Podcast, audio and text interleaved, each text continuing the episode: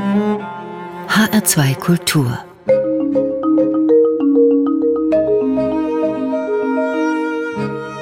Doppelkopf Heute am Tisch Mary Ellen Kitchens. Gastgeberin ist Ursula Böhmer. Sie sind Musikwissenschaftlerin, Dirigentin, Archivarin und setzen sich vor allem für das Werk von Komponistinnen ein.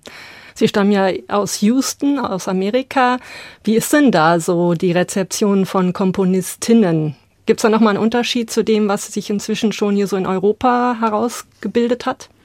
Also, ich bin zwar in Houston geboren, aufgewachsen bin ich in der New Yorker Gegend und schon mit 20, 21 nach Deutschland gekommen. Dennoch pflege ich natürlich Kontakt zu meinem Heimatsland und betrachte das, was sich in der Musikwelt auch dort tut. Bin auch Mitglied von Dirigentenverband und so weiter in den USA. Also ich kriege viele Diskussionen mit und ich habe schon den Eindruck, dass da gerade im Moment eine sehr, sehr große Öffnung ist für Themen der Diversität, der Inklusion, der Gleichberechtigung. Im Musikleben, auch bei der Programmplanung werden diese Dinge sehr diskutiert. Man erlebt das aber auch immer stärker hier in Deutschland. Also ich finde, gerade in diesen letzten zwei Jahren, wo gezwungenerweise wir alle so ein bisschen in uns gegangen sind, ist jetzt die Überlegung, wie gehen wir wieder aus uns raus? Was können wir auch an Neues machen? Was können wir auch verbessern vielleicht? Und eine von diesen neuen Ideen wäre tatsächlich, Werke von Komponistinnen zu programmieren und zu entdecken. Kommen wir gleich noch zu, denn seit 2013 sind Sie Vorstandsfrau vom Internationalen Arbeitskreis Frau und Musik, der inzwischen in Frankfurt angesiedelt ist und ein weltweit einmaliges Archiv beherbergt, das sich ausschließlich um Komponistinnen und Dirigentinnen dreht. Gegründet wurde das 1979 von der Dirigentin und Komponistin Elke Mascha Blankenburg. Wie waren denn da so die Anfänge und wie kam es überhaupt dazu? Das Archiv selbst wurde von Mascha Blankenburg in Köln 79 gegründet, war eine Weile in dieser Stadt, wechselte nach Kassel und dann im Endeffekt hier nach Frankfurt und es entstand am Anfang die Idee, Werke zu sammeln von Komponisten, einfach im Grunde Grundlagenforschung zu machen in diesem Bereich. Und ich glaube, es war eine große Freude in dieser Gruppe der sehr engagierten Frauen, die daran gearbeitet haben, was sie alles entdeckt haben. Und dann begann natürlich die Überlegung, wie können wir das, was wir hier beginnen zu sammeln, auch in die Welt bringen? Wie können wir das bekannt machen? Und bis heute ist es so, dass wir einerseits im Archiv sammeln und andererseits im Grunde Öffentlichkeitsarbeit machen. Also eine Art Lobbying für Frauen im Musikbetrieb. Ganz klar Dirigentinnen, Komponistinnen, aber auch andere Facetten, in denen Frauen im Musikbereich arbeiten können. Natürlich auch in Managementrollen, in entscheidungstragenden Rollen oder auch im Orchesterleben zum Beispiel. Aber damals, als Frau Blankenburg anfing, war das ja quasi noch ein ganz weites Feld. Man wusste ja noch nicht mal, wer da überhaupt alles existiert hat an Frauen, die eben komponiert haben über die Jahrhunderte. Also haben die dann die Archive durchforstet und einfach mal geguckt, was klingt so nach weiblichem Namen und das dann zusammengestellt oder wie ist das vonstatten gegangen? Ja, das ist ja insgesamt interessant, weil es gibt ja durchaus Komponistinnen, die mit Decknamen ja auch ihre Werke herausgegeben haben. Es ist ja auch nicht damit getan, nur nach weiblichen Namen zu suchen, aber in der Tat nach dem, was ich weiß aus Erzählungen, war es in der Tat so, dass man ja in die verschiedenen Instituten und Bibliotheken, Archiven gegangen ist, um zu suchen und auf jeden Fall sich vernetzt hat, international vernetzt, sich ausgetauscht hat, viel Kommunikation geführt hat zu diesen Themen. Also bis heute, wir sind immer noch total am Entdecken. Inzwischen gibt es 28.000 Medieneinheiten im Archiv Frau und Musik in Frankfurt zu entdecken und mehr als 2.000 Komponistinnen und Dirigentinnen beachtlich. Also es gibt hier bei Ihnen Notenausgaben natürlich, Autographe, zahlreiche Tonträger, historische Konzertplakate, Literatur von und über musikschaffende Frauen, Vor- und Nachlässe. Was sind denn Schwerpunkte in Ihrem Archiv? Also auf jeden Fall die Notensammlung. Das ist ja schon wirklich der Kern von dem Archiv, wo man sich bei uns melden kann, um Informationen darüber zu bekommen oder auch vor Ort zu kommen, um Einsicht in die Noten zu erhalten. Wir sind ja mitten im Prozess auch der Digitalisierung von Teilbeständen. Das ist vorangetrieben auch dadurch, dass wir im Verbund der Frauen- und Lesbenarchiven in Deutschland Mitglied sind. Und über diese IDA-Dachverband haben wir erfolgreich ein paar Digitalisierungsanträge stellen können und in den letzten Jahren dann jedes Jahr mit einem anderen Schwerpunkt Digitalisierungsprojekte durchgeführt. Und Digitalisierung bedeutet nicht nur jetzt eine Partitur einzuscannen oder ein Plakat einzuscannen oder ein Audiomedium meinetwegen zu sichern, sondern natürlich die verbesserte Recherche darüber. Und ich habe viel, viel mehr Möglichkeiten herauszubekommen, was tatsächlich alles da liegt, wo die Verbindungen sind, die Vernetzungen zwischen den Medien ist einfach immer mehr zum Thema geworden. Hm. Was gibt's denn für skurrile Dinge auch in Ihrem Archiv zu entdecken? Ich erinnere noch eine Haarlocke von einer Sängerin, Nancy Burns, verrückte Partituren von Leni Alexander, Felicitas Kuckuck hat auch ihren Nachlass bei Ihnen. Erzählen Sie mal, was gibt's bei Ihnen zu entdecken? Ja, also ich denke, grafische Noten zum Beispiel von Barbara Heller, die ästhetisch sehr schön sind, wo man dann natürlich auch sofort wissen will, ja, wie kann ich aus dieser Partitur dann spielen? Und ja, Felicitas Kuckuck ist gefallen als Namen, das ist ein sehr großer Nachlass. Von ihr gibt es ja einige sogenannten Realien, also Instrumente, die sie auch selber gebaut hat zum Teil. Viele, ne? Ja, die gibt's bei Ihnen. Ja, mhm. es ist sehr, sehr schön zu sehen. Und ja, gerade heute sage ich das noch an der Wand hängen. Wir haben eine Sammlung von Postkarten von frühen Damenkapellen. Und das ist sehr apart. Da hing ja die erste hessische Frauentrompeter-Ensemble oder Trompeterinnen-Ensemble oder sowas. Also völlig unerwartete Dinge kann man wirklich da entdecken. Ja, ich erinnere noch die schöne Schlangenlinienpartitur von der Leni Alexander, die so ein bisschen aussieht wie so eine Carrera-Auto-Spielzeugbahn ja. von der Zeichnung her, wo man gar nicht weiß, wo man anfangen muss und wo man enden muss. Ja, also in solchen Momenten, ich nenne das manchmal Archäologie, man muss dann einsteigen und vielleicht was lernen insgesamt über ihr Schaffen, um zu verstehen, wie eine bestimmte Partitur zu verstehen ist überhaupt. Vielleicht ist ein Schlüssel dazu in einem Brief von ihr, was ebenso in dem Nachlass dann vorliegt. Was bietet das Archiv denn so an Projekten, Sonderausstellungen, Führungen, Vorträgen, Konzerten? Wie oft machen mhm. Sie sowas? Mhm. Also ich kann nur sagen, zunehmend oft, weil wir gerade in letzter Zeit sehr viele Anfragen hatten. Was wir sehr häufig machen, sind tatsächlich Umrahmungen, also Vorträge vor Konzerten zum Beispiel oder Einführungsvorträgen einfach zum Thema Komponistinnen im Allgemeinen, also historischer Art. Was wir auch machen, wäre Gespräche mit Leiterinnen, Leiter von Ensembles, von Chören und Orchestern, die auf Repertoiresuche sind. Um einfach zu sagen, hier sind gute Quellen, um Werke von Komponistinnen zu finden. Also Hilfe oder Selbsthilfe sozusagen bei der Repertoire-Recherche.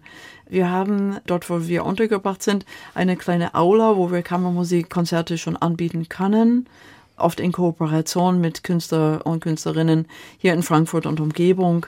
Und was in der Corona-Zeit interessant war, wir haben angeboten eins zu eins Konzerte.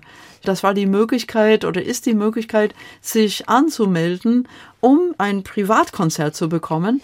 Man kommt rein in den Raum, es wird 15 Minuten lang gespielt, man kann sich in die Augen schauen, aber der Empfehlung ist, man spricht sich nicht, sondern man erlebt einfach diese Musik zusammen. Und sowas wollen Sie auch weitermachen?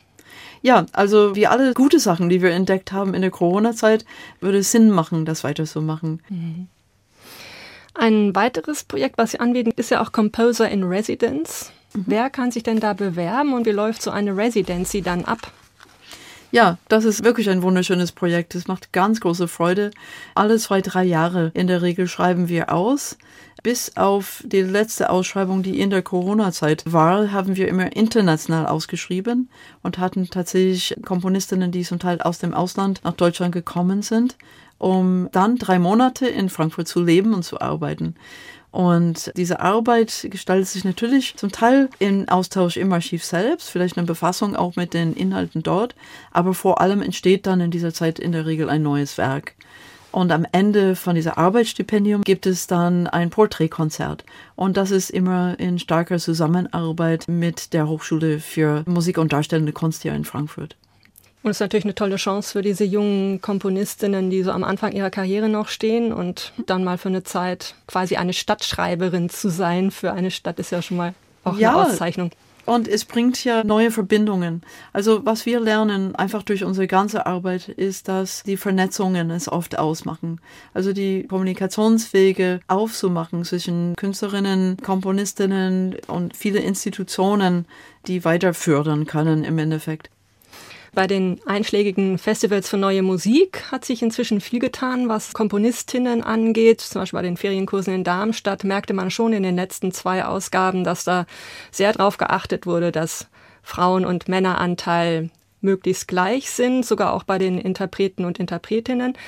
In Konzert- und Opernhäusern ist das noch nicht der Fall. Ja, es ist sehr spannend zu sehen. Also bei einem Festival kann man ein Thema setzen und bespielen. Und Themen der Inklusion oder der Gleichberechtigung können da sehr gute Themen sein, gerade in unserer Zeit. Darauf wird ziemlich stark eingegangen im Moment.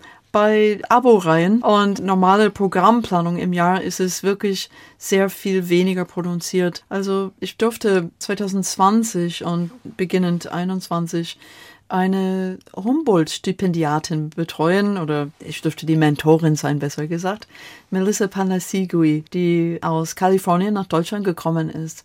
Und sie hat eine Studie, eine sehr ausführliche Datenstudie gemacht über die Programmplanung der deutschen Konzertorchester 2019, 20. Das war natürlich diese Saison, wo es einen Stopp gab im März 2020. Aber die Programmhefte waren fertig und sie hat die ausgewertet. Und siehe da, man hat festgestellt, knapp zwei Prozent mhm waren es nur Werke von Komponistinnen bei diesen Konzerten. Mhm. Ich bin mir zu 99 Prozent sicher, dass wir vielleicht jetzt eine Doppelung von dieser Prozentanzahl haben. Naja, aber vier Prozent ist das ja auch ist ein großer Anstieg. Es ist natürlich schon so, gerade bei Orchesterprogrammplanung, dass viel weniger Frauen im 18. oder 19. Jahrhundert komponiert haben. Sie hatten ja kaum die Chancen, sie haben ja gar nicht im Orchester gespielt. Dann mhm. sollten sie für Orchester schreiben. Das wäre eigentlich der normale Werdegang. Vielleicht Bratsche wie Schubert in einem Orchester zu spielen und dann für dieses Ensemble zu schreiben. Es gibt zwar Orchesterwerke von Frauen im 18. und 19. Jahrhundert, aber sehr viel weniger.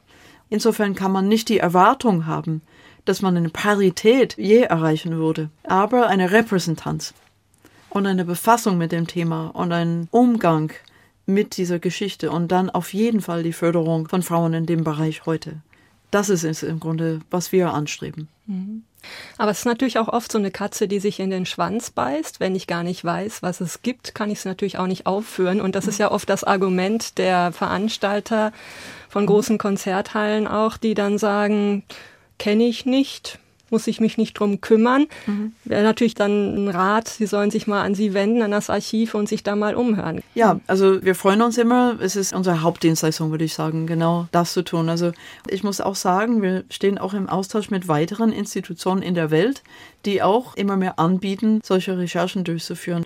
Gerade in den letzten Jahren sind in London, in Toulouse interessanterweise und in Washington DC neue Institutionen entstanden, die auch diesen Schwerpunkt haben.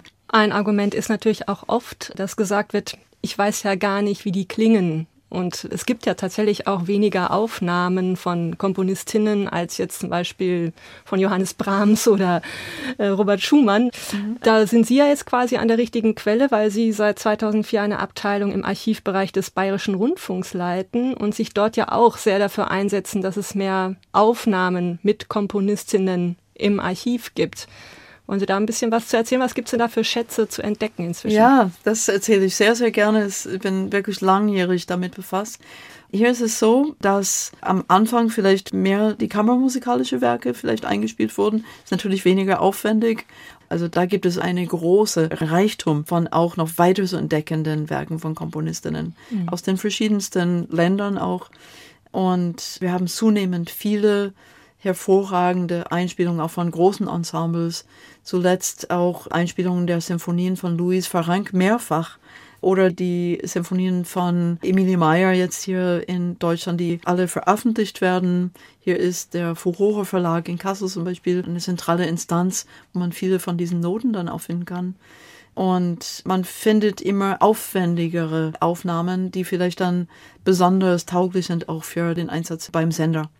Jetzt wird es aber auch mal Zeit, dass wir eine Komponistin hören. Und ihr erster Musikwunsch kommt sogar aus dem fernen Island, nämlich von der Komponistin Anna Thorvaldsdottir. Ich hoffe, ich spreche sie richtig. Was ist das für eine Künstlerin und wie sind Sie jetzt auf das Stück gekommen? Also Anna Thorvaldsdottir wurde 1977 in Island geboren und ich bin per Zufall auf ihr Werk gekommen. Ich war auf Suche nach Chorwerken für ein Chor von mir und mein Chor hat das Werk geliebt. Und jetzt gibt es die hervorragende Einspielung von Singapur. Herr Thu aus Hymnum Au ist eine wunderschöne kleine Motette für Chor, eigentlich ein Gebet. Und ich könnte mir diese Musik nur in dieser Sprache vorstellen. Also der Klang ist absolut verbunden mit der Sprache.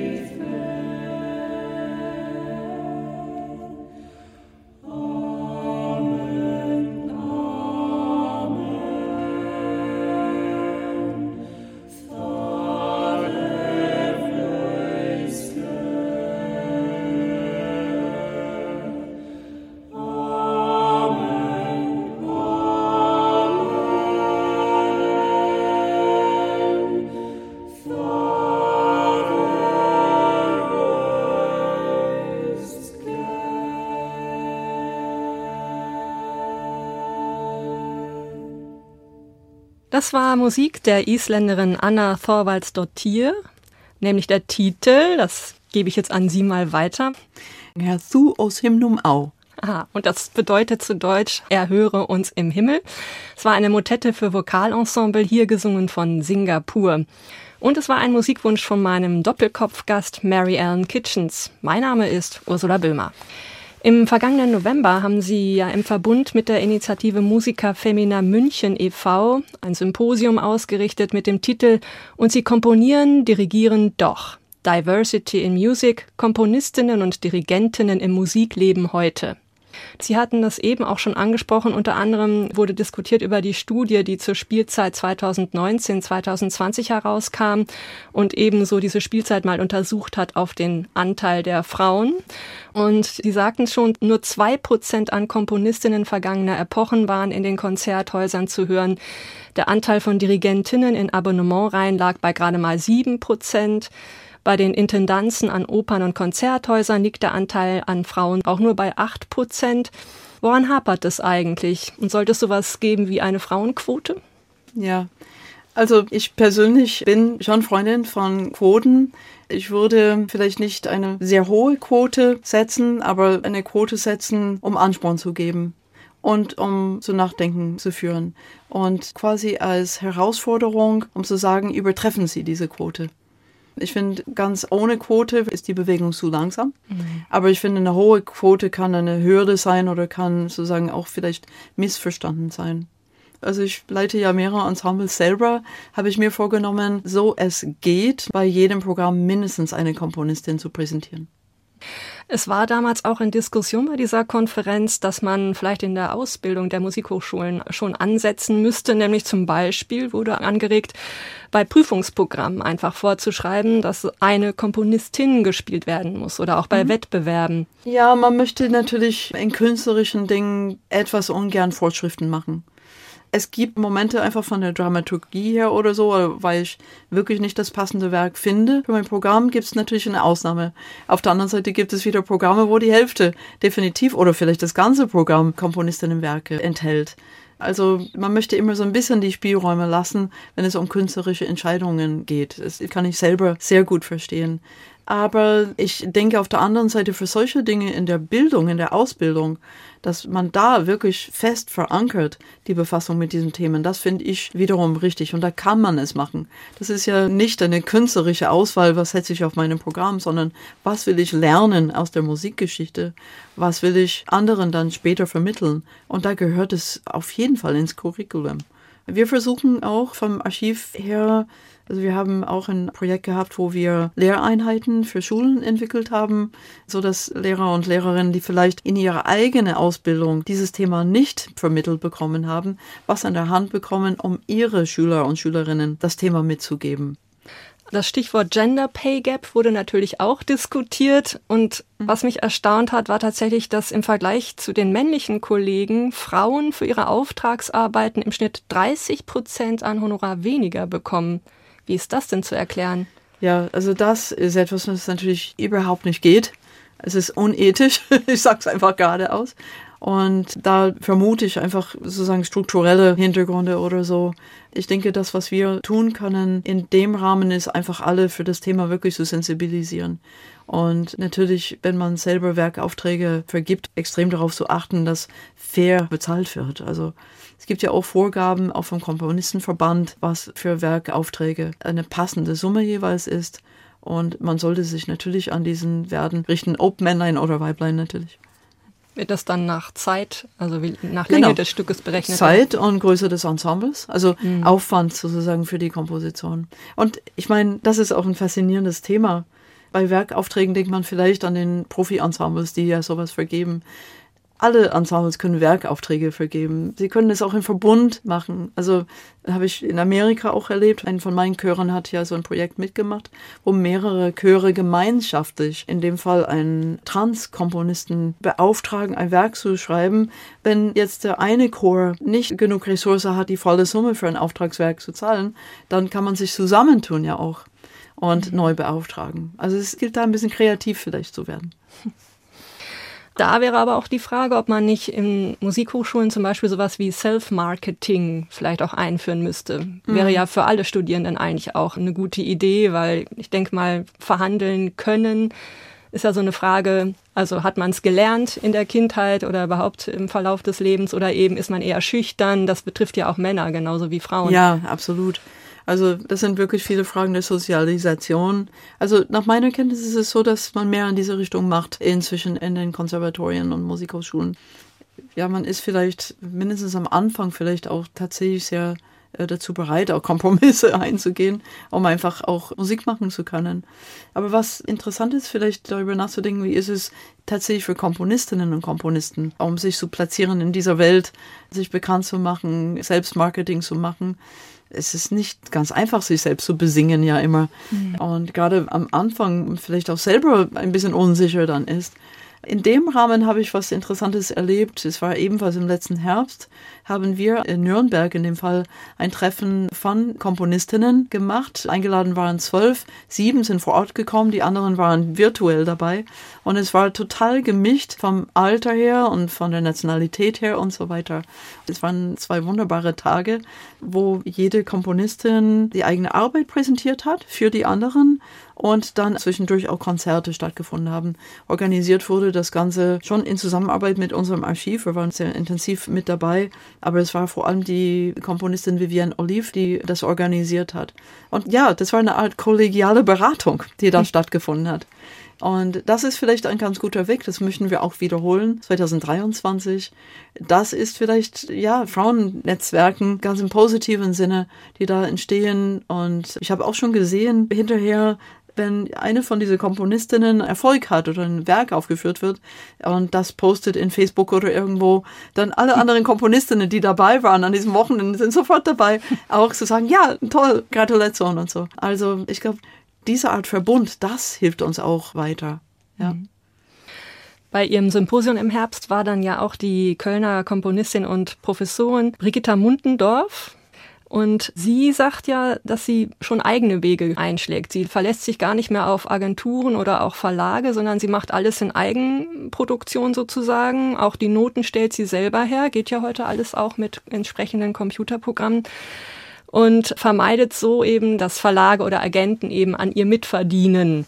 Und wenn sie dann eben Probleme hat, juristischer Art, dann holt sie sich dafür eher einen Juristen eben an die Hand, den sie kennt und lässt sich ja. dann von dem beraten. Ist das ein Weg, den man auch gehen könnte oder sollte? Also ich finde es ein interessanter Ansatz auf jeden Fall. Ich glaube, es ist eine persönliche Entscheidung, ob ich sozusagen so weit gehen möchte, mich selbst zu präsentieren, auch online. Man braucht ja viele Digitalkenntnisse sozusagen. Also mhm. dass das überhaupt möglich ist, ist ein Zeichen von unserer digitalen Welt weil man propagiert sich im Grunde online, man macht seine Angebote online. Ich sehe das auch, wenn ich für meine Orchester oder Chor jetzt Noten suche von zeitgenössischen Urhebern und Urheberinnen, dass ich viel online finde und oft dann eben von der entsprechenden Website dann mir holen kann aber man braucht doch eine sehr gute Ansetzung online und vielleicht Expertise in dem Bereich. Es gibt aber durchaus natürlich das andere Modell, dass man sagt, ich möchte das nicht. Ich möchte nicht mhm. meine Zeit und meine Kraft dafür investieren, sondern mhm. ich möchte tatsächlich ganz bewusst an der Stelle das in anderer Hand geben. Es ist wahrscheinlich einfach eine persönliche Entscheidung, hängt mit eigenen ja, Interesse vielleicht auch an diese technischen Möglichkeiten zusammen. Mhm. Kommen wir zur zweiten Musik. Da haben Sie sich die schon vorhin erwähnte Louise Farranc ausgesucht. Louise Farranc ist jetzt eine Vertreterin der Romantik und hat sich auch allen Vorurteilen zum Trotz in ihrer Zeit durchsetzen können, als Komponistin, aber auch Klavierprofessorin. Was haben Sie sich da ausgesucht? Also bei Louis Franck muss ich sagen, ich habe eine besondere Verbindung zu dieser Komponistin. Ich konnte schon mehrere Werke von ihr selber aufführen.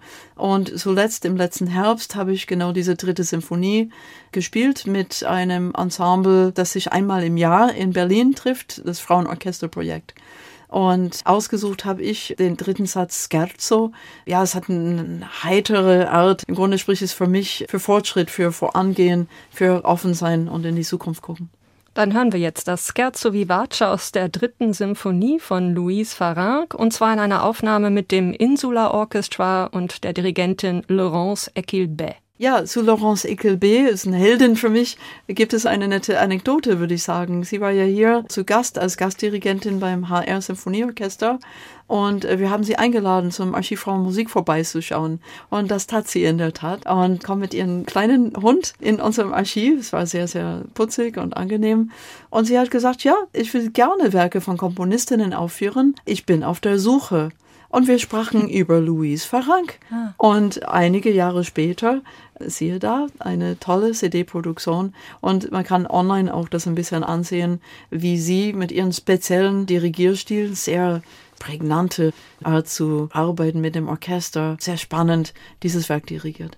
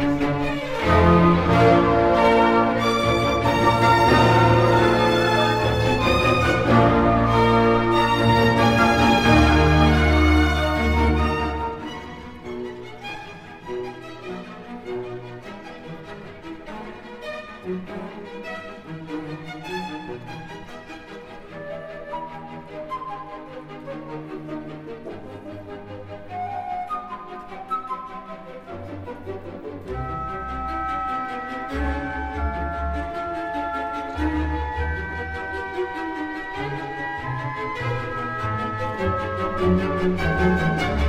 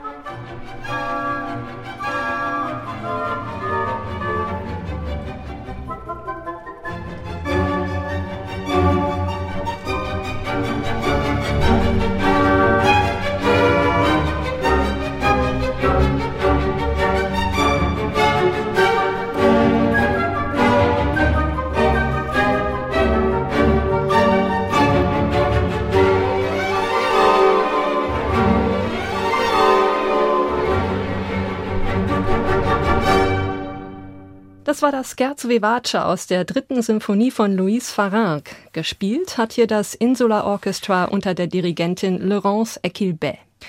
Mary Ellen Kitchens hat sich dieses Musikstück gewünscht und sie ist heute mein Doppelkopfgast. Mein Name ist Ursula Böhmer. Sie sind in Amerika geboren, das hatten Sie eingangs erzählt. Über welche Kanäle sind Sie dann eigentlich nach Deutschland gekommen? Ja, also ich habe mich früh an schon sehr interessiert für sozusagen das europäische Kontinent. Ich durfte mit elf ein Jahr in England leben und eine Ferienreise nach Paris und Rom hat mich weiter in diese Faszination für mich vertiefen lassen. Ich habe dann mit 19 ein Austauschjahr in Paris verbracht ging ein Jahr zurück nach USA, um mein Bachelor-Degree abzuschließen und hatte mir selber versprochen, eigentlich nach Europa zurückzukehren. Da war es eher per Zufall, dass ich dann in München gelandet bin und noch zufälliger sozusagen aus meiner Warte heute, dass ich so lange geblieben bin. Also ich lebe noch dort heute. Sie haben Musikwissenschaft studiert, logischerweise aber auch Dirigierkurse belegt, nämlich unter anderem bei Sergio Celebi-Dace. Wie war mhm. das denn? Denn er galt ja unter Orchestermusikern zumindest immer eher als Autokrat. Ja, also da muss man ein bisschen differenzieren. Diese Kurse, die er gegeben hat, war mit ein Grund für die Attraktion von München für mich. Also es war eine gewisse Anziehungskraft sozusagen nach dieser Stadt. Insgesamt, glaube ich, in der Welt des Dirigierens zu diesem Zeitpunkt. Es war einfach legendär. Und ich muss gestehen, ich habe nicht aktiv teilgenommen, sondern ich durfte zuhören. Aber ähm, er hat ja bestimmte Übungen gemacht mit uns allen. Das war ganz toll. Es gab bestimmte Gesten und Interpretationsmomente, wovon ich bis heute zehre, und es ist sehr lange her, ne? wirklich in Orchesterproben, wo ich denke, oh, das war ein sehr guter Vorschlag, einen Dreiertakt auch genau zu zeigen oder eine bestimmte Phrasenart dann auch zu geben. Also es war sehr, sehr reich inhaltlich. Der menschliche Umgang war aber wirklich eine ganz andere Ebene der Diskussion. Und da könnte man leider wirklich auch einiges erleben. Ich war insofern, muss ich sagen, persönlich erleichtert, dass ich nicht aktive Teilnehmerin war. Ein Mensch, der beißende, zynische Bemerkungen schnell machen könnte. Und für eine sensible Person kann sowas natürlich extrem verletzend sein. Hm. Wer war dann für Sie prägend als Dirigierlehrer? Ich habe den Eindruck für mich, dass ich von den verschiedenen Dirigierkurse, die ich besucht habe, immer etwas mitgenommen habe und dann halt für mich ein bisschen zusammengestellt habe. Zum Beispiel während mein Jahr in Paris habe ich einen Dirigierkurs besucht bei Pierre Dervaux. Und er war als Lehrer war nicht, nicht super engagiert, aber er hatte so einen Lieblingsspruch bei wirklich weichen Legato-Stellen oder so, wollte er, dass man wirklich das so zeigt und nicht eckig da reingeht oder irgendwie die Phrase unterbricht oder so, willentlich oder unwillentlich, wenn man da vor dem Orchester steht. Und er hat dann einfach immer gesagt, plus souple, plus souple, weicher, ja. Und das ist schon ein wichtiges Wort beim Dirigieren. Also nicht jedes Stück. Jedes Stück ist ja anders, Gott sei Dank. Das ist ist das, was es so faszinierend und lebendig macht. Jeder Ton ist anders, jede Artikulation, jede Bruchteil einer Sekunde ist anders zu zeigen. Aber dieser eine Aspekt habe ich in Erinnerung zum Beispiel von ihm. Und bei anderen war es vielleicht eine Konzentration auf Präzision, auf Exaktheit, was ja auch wichtig ist in den Vorgaben, die man vor einem Orchester oder Chor macht. Also immer unterschiedliche Aspekte und dann die Möglichkeit, die zu verbinden. Und immer im Grunde der Ausgang einfach von den Noten selbst, von der Musik da reinzugucken, zu versuchen zu überlegen und zu verstehen, warum ist es genau, wie es da auf dem Papier steht Und was ich immer mehr lerne, einfach mit der Zeit, auch alles, was nicht auf dem Papier steht. Also da genau auch meine Überlegungen einzubringen, meine Erfahrungen auch einzubringen. Ja, also ich glaube, das ist das, was mich im Moment besonders fasziniert. Wie war denn dann Ihr erstes Mal als Dirigentin vor so einem Orchester, wo vielleicht auch Männer drin saßen? Das muss ja in den 70er, 80er Jahren noch. Ja, ich überlege, wann das überhaupt und wie das war.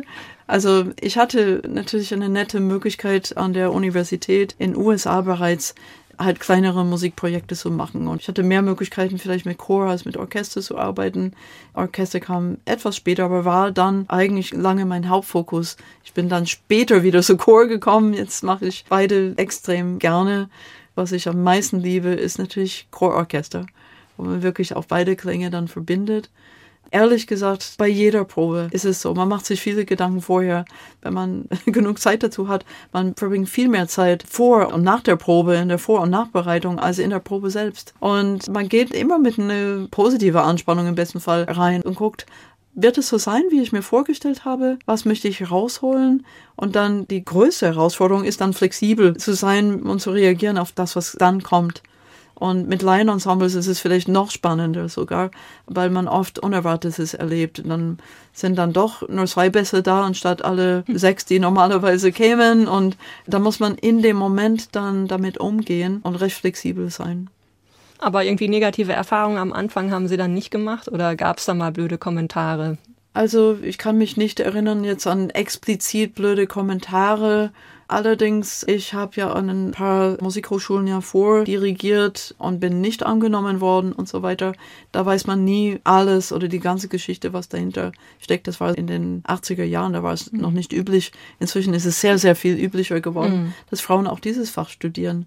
Es ist sehr beglückend. Und trotzdem nur sieben Prozent auf den Podien. Naja, ja. gut. Ähm, es braucht natürlich eine gewisse Zeit, gerade das Dirigieren, da braucht man einige Zeit, um Repertoire zu entwickeln, um einen Bekanntheitsgrad zu haben, um genug Erfahrung zu haben. Denn Dirigieren ist natürlich die Befassung mit den Noten, die Faszination mit, mit der Beschaffenheit von Werken. Aber es ist sehr viel auch Kinetisches. Es ist sehr viel, was erlebt man vor einer Gruppe? Welche Gestus bringt was?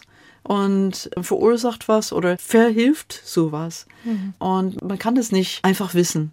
Man kann ein glückliches Händchen dafür haben und man kann intuitiv vielleicht sehr gut schon sein, aber vieles muss man im Doing haben und deswegen ist es sehr, sehr wichtig, dass man Erfahrung sammeln kann vor Ensembles, vor guten Ensembles. Und die Chancen dazu müssen Frauen bekommen. Und dazu gibt es einige Förderprogramme im Moment. Mhm. Geradezu in Frankreich, England und USA kenne ich welche. La Maestra, die Dirigentinnenwettbewerb in Paris, das jetzt gerade mit der zweiten Runde durchgeführt wurde, ist ein Förderprogramm für Dirigenten, ganz eindeutig. In England gibt es Dirigierkurse speziell für Frauen. Und in USA bei der Dallas Opera gibt es ein ganzes Programm zum Beispiel für Dirigentinnen. Und aus diesen Talentschmieden kommen wirklich hervorragende Personen. Ja, und immerhin beim internationalen Scholte-Dirigentenwettbewerb hier in Frankfurt haben ja schon mal zwei Frauen gewonnen. Jetzt ja. auch zuletzt wieder, ne? Ja, habe ich gelesen. Mhm. Sie leiten ja verschiedene Chöre und auch Orchester. Orchesterverein Kempten ist mir in Erinnerung, Frauenorchesterprojekt Berlin und der Regenbogenchor München. Das klingt ja wirklich sehr schön. Ist das ein queerer Verein oder wer Aber absolut. wer singt damit? Also wir sind LGBT and Friends und LGBT in Englisch steht für Lesbian, Gay, Trans and Bisexual. Also lesbisch, trans lesbisch, schwul, transsexuell. transsexuell und bisexuell. Dieser Chor gibt es seit 15 Jahren. Es ist sehr interessant, also vor allem Repertoireauswahl für so eine Gruppe ist eine extrem spannende Frage. Denn es gibt vielleicht viele herkömmliche Texte, die man gar nicht singen möchte. Es gibt die Möglichkeit, vielleicht bei bestimmten Werken umzutextieren. Wir lassen viele Werke schreiben, auch für das Ensemble. Und wir machen thematische Programme manchmal, wo wir ein bestimmtes Thema dann vertiefen geht manchmal um unsere gesellschaftliche Situation, nicht immer, aber manchmal auch um dieses Thema auf jeden Fall. Sie wollen ja mit Ihren Ensembles auch immer wieder neue Konzertformate entwickeln. Was mhm. ist denn da schon so entstanden an Besonderheiten? das ist etwas, worüber ich sehr viel nachdenke und sehr viel Potenzial sehe. Für meine Ensembles, für alle Ensembles im Grunde. Neue Ansätze in Bezug auf musikalische Zusammenstellungen, Übergänge, die Möglichkeit, etwas wegzugehen von der herkömmlichen Werktreue, zu sagen, okay, ich kann ja durchaus einen Ausschnitt aus einem Werk kombinieren mit einem Ausschnitt aus einem anderen Werk. Das ist nicht verpönt, sondern erlaubt, da entsteht was Neues. Und dann geht es noch in die Ebene der strengen Trennung, die man manchmal hat zwischen der berühmte geniale Komponist, die Aufführenden im Orchester, der äh, Dirigent, der davor steht und die Zuschauer. ja, ich habe bewusst jetzt alles männlich gesagt, aber wegzugehen von diesen Grenzen zwischen diesen verschiedenen Sachen, Komponistinnen in die Probe einzuladen, auf die Bühne zu haben, auch während des Konzertes, also nicht diese Trennung mehr von, es wird etwas geschrieben und dann ist es final vielleicht, sondern mehr Interaktion schon an der Stelle. Die Corona-Zeit hat mir das auch viel aufgezeigt. Wir haben Komponisten und Komponistinnen online eingeladen in unsere Proben. Die haben erzählt über unser Werk, die haben Teile vorgesungen für uns und wir versuchen das jetzt dann auch in deren Sinne dann wiederzugeben. War ein neues Format. und eine Perspektive für die Zukunft ist vielleicht Interaktion auch zwischen das Bühnengeschehen und mehr die Zuschauerschaft selber. Ich sprach gerade heute mit Bettina Weber vom Archiv und sie arbeitet im Archiv und komponiert. Das ist schon eine Kombination. Und sie hat gesagt, sie arbeitet an einer Art interaktive Opernkonzept. Es hat einen fixer Beginn und dann, es ist eine Online-Präsentation, die sie da macht. Dann kann der oder die Zuschauerin wählen, welche der vier Fortsetzungen dann kommt. Also ganz andere Idee, aber ich fand es ja schon sehr, sehr spannend. Mhm. Was macht Mary Ellen Kitchens denn privat? Haben Sie irgendwelche schönen Hobbys? Ja, also das ist schwierig natürlich mit einer vollen Stelle beim Bayerischen Rundfunk im Archivwesen, dann diesen Ehrenamt jetzt hier beim Archiv Frauen Musik in Frankfurt, wo ich dann doch sehr viel Zeit und Kraft investiere, aber auch sehr viel bekomme und dann die Leitung von den besagten Musikensembles bin ich doch recht überbucht. Aber es gibt natürlich Sachen, die ich trotzdem einfach gerne für mich mache. Also ich lese sehr gerne. Ich habe ganz viel früher im Studium als Reiseleiterin gearbeitet und ich bin sehr, sehr neugierig, einfach neue Gegenden, äh, neue Länder zu entdecken, neue Sprachen. Sprachen sind ein Steckenpferd auf jeden Fall. Wirklich ein Lieblingsthema von mir, auch wie der Mensch kommuniziert, umgeht mit Sprachen, welche Bilder und welche Sprachen vorhanden sind, ist einfach etwas, was mich beschäftigt. Wenn ich jetzt ein Konzertveranstalter bin und ich suche nach Stücken, kann ich ja einerseits bei Ihnen anfragen. Mhm. Ich kann aber auch wahrscheinlich inzwischen sehr viel einfach online recherchieren. Was empfehlen Sie denn da für Seiten? Mhm. Also wir haben auf unserer Homepage vom Archiv Frau Musik Listen von einschlägigen Seiten. Also wenn ich nach Chormusik suche, dann haben wir einfach eine ganze Liste, weil dann ist es natürlich immer die Frage, suche ich nach liturgische, also Kirchenmusik oder möchte ich für Jazzchor was suchen? Und möchte, was weiß ich, eine tolle Arrangeurin finden, die für mich was setzt oder so. Also solche Glossare oder Linklisten und so weiter sind eher das, was wir jetzt versuchen zu machen im Archiv um zu helfen in dem Moment. Und sollte man da nicht fundig werden, sind wir da und beraten gerne oder recherchieren auch selbst weiter im Auftrag. Ja, kommen wir jetzt schon zur Abschlussmusik. Und da haben Sie sich einen Song von Nina Simon ausgesucht. Welchen denn und warum? Ja, also auch hier hat es einen direkten Bezug zu meinem eigenen Musikschaffen mit der Munich International Choral Society. Singen wir wirklich Lieder aus aller Welt. Und ein Stück, das wir gesungen, angesungen haben vor ein paar Jahren, hieß Zongo. Es ist ein Stück mit afrikanischen Hintergründe und Zungo ist ein Ortsname in Afrika. Der Text geht Zungo Ile. Ich möchte zu meinem Dorf Zungo zurück oder hingehen. Also es geht hier ja schon um Heimat, um Verortung, um einen Ort, wo man sich vielleicht hinsehnt oder wo man sich wohlfühlen kann. Und für mich ist, würde ich sagen, die Musik auch so ein Ort. Deswegen habe ich einfach eine Verbindung zu unserer Diskussion gesehen, auch bei diesem Stück. Es gibt eine interessante Anekdote, Nina Simon. Sie ist ja sozusagen Enkelschülerin interessanterweise von Clara Schumann. Denn ein Schüler von Clara Schumann hat später an der Juilliard gelehrt und sie war Schülerin von ihm da. Also wir haben einen Frankfurter Bezug sozusagen zu Nina Simon, wenn man so will. Dann hören wir zum Abschluss noch den Titel Zungo. Der stammt von Michael Babatunde Olatunci. Nina Simon singt und spielt hier mit dem Gitarristen Al Shackman und dem Bassisten Chris White und dem Drummer Rob Hamilton. Und damit lassen wir dann unseren Doppelkopf auch für heute ausklingen. Herzlichen Dank, Mary Ellen Kitchens, dass Sie heute hier waren. Viel Erfolg weiterhin beim Frauenklangforschen. Mein Name ist Ursula Böhmer. Ich sage schon mal Tschüss und wünsche Ihnen, liebe Hörerinnen und Hörer, noch viele Anregungen mit unserem Programm in HR2 Kultur. Tell me,